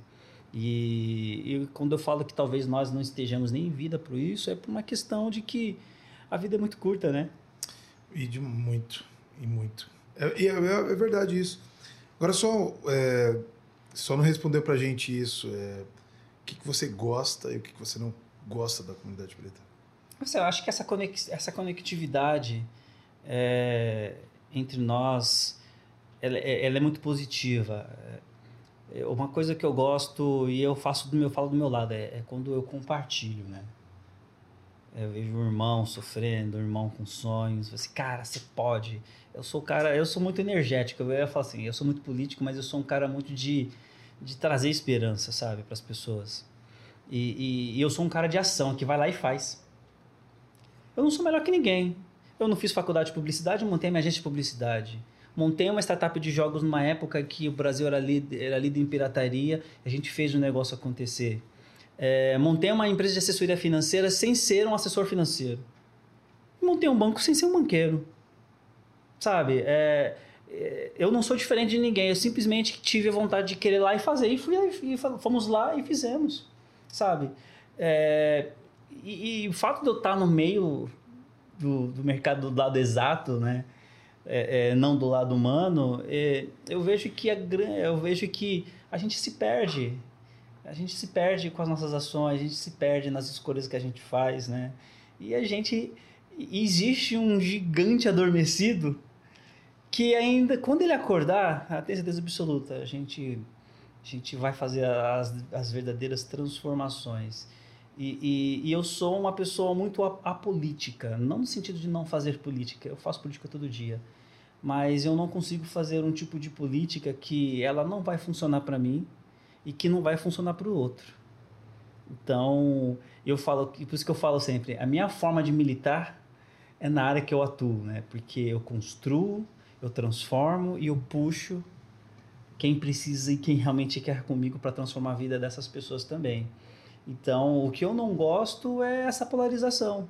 Eu acho que existe, é, é como existe em todas as comunidades, na judaica, na árabe, na, na, na oriental, existem as polaridades, as escolhas, e nós nos permitimos estar ainda subju- subjugados, é, sendo que nós poderíamos ter o controle disso tudo, né? E eu fico triste porque é isso que me deixa com raiva de mim mesmo, sabe? Poxa, somos poderosos, né? Somos. Show. Uma. é, dentro do que vocês falaram, não precisa ser do passado, mas alguém vivo. Quem que vocês gostariam de ver como. Tirando o político, quem que vocês queriam ver como presidente do Brasil? Nossa. Uau, aí ah, pegou pesado. Nossa. Tirando política, é ótimo. Poxa. Vivo? Vivo? É, rapaz, aqui é. Aqui é Black É, People. É, tipo, tem que estar vivo hoje? Assim, pode, tá ser, vivo? pode ser uma pessoa viva, né? Sim. Assim,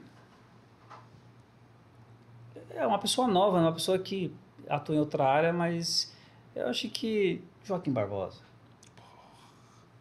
Gosto. Eu acho que Negão precisa de uma chance ali pra para fazer história, né? Tá. É, eu- eu vou já no contexto político. Eu acho que daqui uns anos a gente pode ter a primeira presidente preta e trans. Então, acho que eu, eu voto na Érica Malunguinho. Ela já está construindo uma carreira política.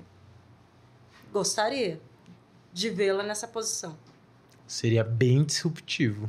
Bem. Sim. Quero. é. Tem alguma pergunta? Uma pergunta? Acho que não. Eu fiquei- você, a sua pergunta me deixou encucado aqui. Quem eu tô aqui pensando, eu tô pensando aqui. Quem sobre- você queria ver? Quem você queria ver, Matheusinho?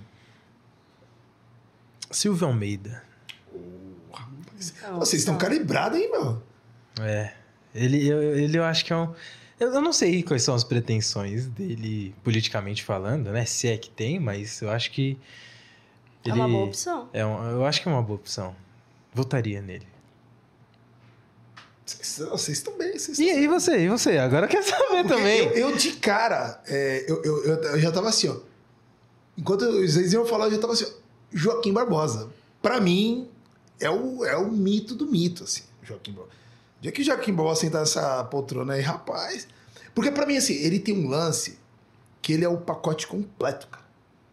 sabe, ele, ele é um cara mega estudado. É um cara que ele chegou no último patamar judiciário do Brasil. É um cara que ele é impecável. É isso que eu quero dizer. Ele é impecável. Então eu acho que ele é um cara que talvez o Brasil nem mereça ele, mas seria muito bom ter, entendeu? É, é, é um cara que para mim ele, tem que, ele tinha que ser o primeiro a ser cogitado. Mas infelizmente em 2022 ele não vai vir, né? Então Se esse outra opção estivesse viva, e que eu gostava muito sobre o posicionamento era o Enéas. estávamos falando ontem. Rapaz, ele. Acho que. Que nem ele fala. Ele fala assim que para um cargo político tinha que ser uma pessoa formada em, em políticas públicas, sabe? Sim. E, e ele, por mais que ele seja um médico, ele se preparou para tal cargo, né? E, e eu sempre gostava de ver ele falar. Mesmo daquele jeito meio doidinho dele, né? Mas assim, ele, ele hipnotizava as pessoas, né? Sim. Infelizmente, ele não conseguiu realizar eh, essa, esse legado, essa construção, essa oportunidade. É, mas acho que se ele estivesse vivo, provavelmente é, ele poderia ser um forte candidato. Sim. Com certeza 2018 não teria tido um desastre. Sim. Sim. É Enes era um cara preto? Não. Sim. É. Sim, Sim, não, ele sim, era. sim. Sim, ele era. Sim. Sim! Mas ele te enxergava como um cara preto e. É porque ele não tinha. Então, ele.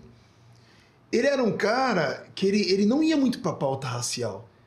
Ele sempre foi muito pra pauta social. Sim. É, e ele tinha aquele barbão aqui e tal. Sabe que nós temos nosso Enéas aqui na equipe, né, mano? Temos ali, ó, nosso, nosso queridíssimo. pra você que não tá vendo, nosso, nosso fotógrafo, Hebron, É, vai fazer um Bro. documentário, já pode participar como num documentário, né? vai ter que engrossar essa voz, viu? Senão vai virar um mini Enéas, mano. Tem que engrossar essa voz aí e dar um jargão ali. Gente, pra gente ir pros nossos finalmente, é, eu queria que vocês olhassem para aquela câmera individualmente. É, imaginassem um milhão de pessoas na frente de vocês. Aquela negrada geral. Eu queria que vocês dessem um recado em massa. Um recado para a comunidade preta. Tá. Bom, eu, eu acho eu vou dar o recado muito Fernanda. Então, eu diria, galera, vamos hackear esse sistema. É isso. Vamos hackear esse sistema. A gente só vai é, conseguir chegar quando a gente começar a hackear o sistema.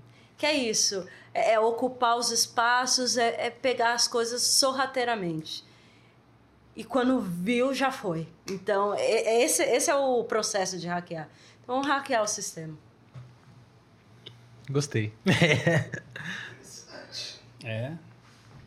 Ela foi bem cirúrgica. Mas e você, Sérgio? É, quero saber. Bom, eu não sou ele, mas você. I have a dream. Olha! Mas eu vou falar na, na, na minha, na minha versão. É, eu tenho um sonho de construir uma, popula uma comunidade emancipada financeiramente. Eu tenho um sonho de um dia nós usarmos o nosso banco para investir nas futuras gerações. Eu tenho um sonho de um dia de nós fazermos com que esse banco chegue a toda a população preta e que nós possamos ter o nosso próprio fundo, para que nós possamos criar o nosso próprio, as nossas próprias linhas de crédito, para que nós possamos investir em faculdades que falam sobre a nossa cultura, que a gente possa ter futuros donos de grandes conglomerados. Esse é meu sonho, mas tudo começa a partir de, de você, da sua participação individual. Conta Black é só ponta do iceberg. Diga-se de passagem que muitos nos criticaram em falar que os outros têm, a gente não tem. Espere, nós estamos construindo e para a gente construir você precisa participar. E e você participando, eu tenho certeza absoluta que todos esses sonhos que eu coloquei, eles serão realidade, sabe por quê? Porque o nosso dinheiro importa, nós podemos. E esquece o restante. O restante quer nos controlar. Eu acho que esse é o recado que eu gostaria de dar. Porque se eu estou na conta Black, se nós estamos na conta Black, é porque nós achamos que essa não seja a teoria de mudança, mas é o pontapé inicial para a gente mostrar que esse gigante adormecido, que é uma população de 57% do nosso país, tem sim condições de ser dona do seu próprio nariz e da sua própria economia. É isso. Então, senhoras e senhores, Fernanda Ribeiro, Sérgio Al, valeu!